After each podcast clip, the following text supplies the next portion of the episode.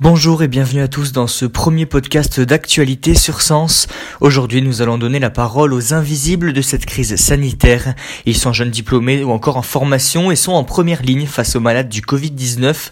De Montpellier à Toulouse, nous sommes allés les rencontrer pour qu'ils puissent nous raconter leur crise du coronavirus.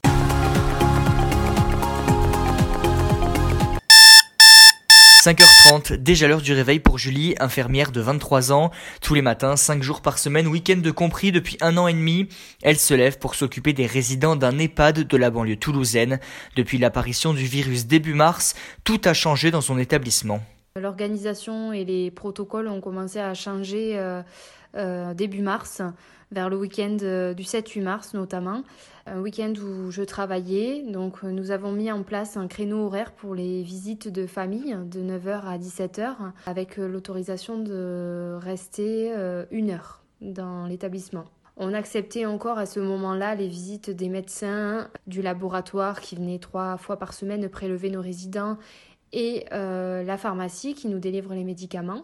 Puis la semaine qui a suivi, tout ça a, changé puisque aucune visite n'était autorisée. Anaïs, elle, ne travaille pas au plus près des patients du Covid-19, mais son emploi du temps a été modifié. Dans l'unité néphrologie de l'hôpital de Rangueil où elle exerce son métier, la charge de travail et le stress sont plus importants, mais les effectifs ont été augmentés. Les horaires changent très souvent comme euh, on a besoin de renfort et qu'on récupère du renfort des équipes, des services qui ont fermé et que ben voilà, s'ils sont disponibles qu'en soir ou qu'en matin, ben on est obligé de changer. Moi, je suis passée euh, en matin, en nuit, en soir alors que c'était pas prévu. On a moins de patients mais plus de personnes qui travaillent. On a des patients qui ont tendance à être plus lourds parce que les soins continuent ils sont un peu réservés Covid euh, ces derniers temps et du coup nous on a tendance à récupérer des patients qui devraient être aux soins continus. Quand les diplômés manquent sur le terrain, ce sont les futurs diplômés, les étudiants qui aident et complètent les effectifs.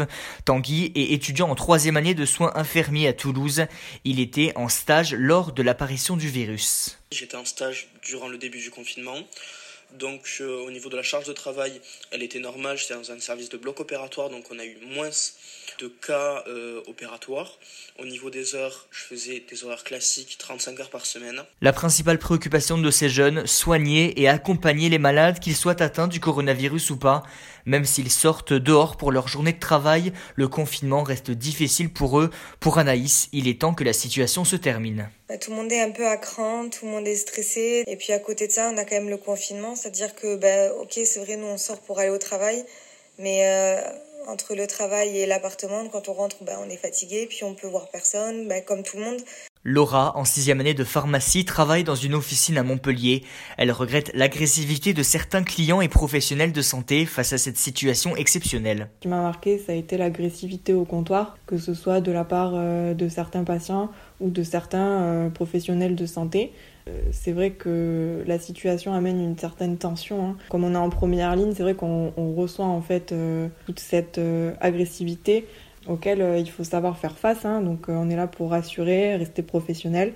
C'est vrai que c'est pas évident au quotidien. Une situation encore plus difficile pour Julie. Elle a été placée en quarantaine suite à une suspicion de coronavirus. Ça a été assez, assez violent de me dire que je ne repartirai pas travailler, que j'allais devoir rester chez moi seule. J'ai eu une vraie prise de conscience à ce moment-là de me dire que je n'allais plus pouvoir euh, voir ma famille, mes amis, mais surtout euh, de ne plus avoir de, contact physique parce que je suis quand même quelqu'un qui suis assez tactile et de plus faire de câlins, de bisous, euh, voilà, ça c'était vraiment quelque chose de, très difficile pour moi. Dans son EHPAD, Julie a plusieurs aides-soignantes sous sa responsabilité. Elle leur répète au quotidien les gestes à effectuer pour ne pas risquer de contaminer les résidents. L'ambiance est devenue particulière et le Covid est au cœur de toutes les discussions. On a cette peur intense euh, de contaminer euh, les personnes âgées puisque ce sont des personnes euh, fragiles. Mais il y a aussi des collègues qui ont, peur de ramener le virus dans leur foyer d'autres qui ont peur d'être contaminées elles-mêmes. Chacun, évidemment, développe des peurs et c'est légitime. À nous de rassurer au maximum d'écouter, mais c'est vrai que ce n'est pas toujours euh, facile. Depuis le début de la crise début mars et jusqu'à la fin de l'épidémie, ils continueront en tout cas à être mobilisés et à engranger de l'expérience sur le terrain. C'est en tout cas l'avis de Julie. C'est une situation euh, inédite, que c'est une expérience euh, à prendre, qu'on en ressortira sûrement euh, grandi professionnellement parlant. Je n'ai pas l'impression d'avoir été envoyé au front ni d'être un héros. On exerce notre métier de la même manière tous les jours. On se donne corps et âme pour nos résidents toute l'année. Donc on a besoin de reconnaissance toute l'année et euh, pas seulement euh, en cette euh, période difficile. Dans quelques mois, tous ces jeunes espèrent retrouver les bancs de l'école ou le cours normal de leur vie.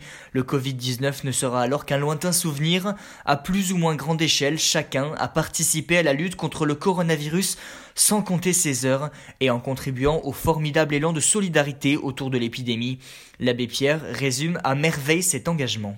Il y a des hommes brisés et il y a un seul moyen de les refaire hommes, c'est qu'ils deviennent sauveurs des autres. Pris individuellement, ils ne le pourraient pas. Pris ensemble, ils se redécouvrent tout d'un coup une force et ils savent qu'ils peuvent apporter, devenir bienfaiteurs.